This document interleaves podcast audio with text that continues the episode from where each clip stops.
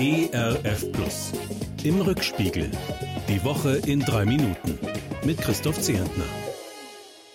Na, das ist ja vielleicht eine Woche. Endlich einigen sich Deutschland und Namibia. Endlich erkennt unsere Regierung an, was deutsche Kolonialtruppen vor mehr als 100 Jahren im heutigen Namibia angerichtet haben. Einen Völkermord unter den Herero und Nama. Das späte Eingeständnis dieser Schuld, die Bitte um Vergebung, eine Zahlung in stolzer Höhe für die Nachkommen der Opfer, all das ändert die Geschichte nicht. Aber das sind sehr wichtige Gesten. Gerade in einer Zeit, in der sich viele Machthaber einbilden, sie könnten willkürlich festlegen, was man Menschen antut.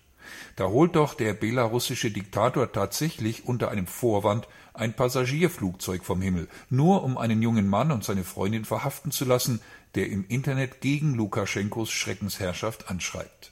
Europas letzter Diktator als Staatsterrorist entführt einen Journalisten, weil er die Wahrheit nicht hören will. Zum Glück verständigen sich EU und USA zu einem eindeutigen Stopp, Herr Lukaschenko. So klar, so schnell, wie man sich das auch bei anderen Menschenrechtsverstößen wünschen würde. Hoffentlich hilft das dem jungen Paar, hoffentlich kommen die beiden bald frei und hoffentlich erlebt das belarussische Volk bald eine Befreiung von dem Willkürherrscher. Ein anderer Diktator lässt sich in dieser Woche wiederwählen. Oder formulieren wir wahrheitsgemäß, Syriens Präsident Bashar al-Assad spielt der Welt wieder einmal vor, dass sein Volk hinter ihm steht, angeblich 95,1 prozentig. Nach den von Assad verschuldeten schrecklichen Jahren mit Bürgerkrieg, Terror, Zerstörung und Elend ist das schwer zu glauben. Viele seiner Landsleute haben schon längst mit den Füßen gegen ihn abgestimmt. Sie sind geflohen, oft unter Lebensgefahr, um diesem Herrscher zu entkommen. Tragischer Unglücksfall oder unverantwortliche Schlamperei in einer der schönsten Gegenden Italiens? 14 Menschen kommen ums Leben, als am Lago Maggiore eine Gondel abstürzt.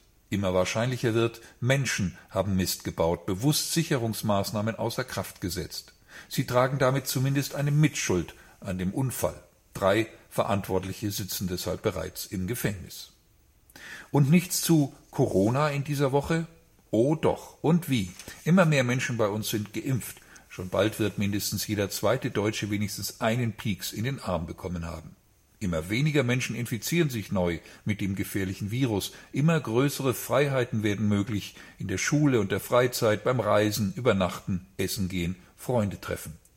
Doch statt eines gemeinsamen Aufatmens, statt großer Dankbarkeit darüber, dass das Schlimmste bewältigt scheint, streiten wir weiter über Impfstoffverteilung, Freiheitseinschränkungen, unsinnige Verordnungen. Schade eigentlich.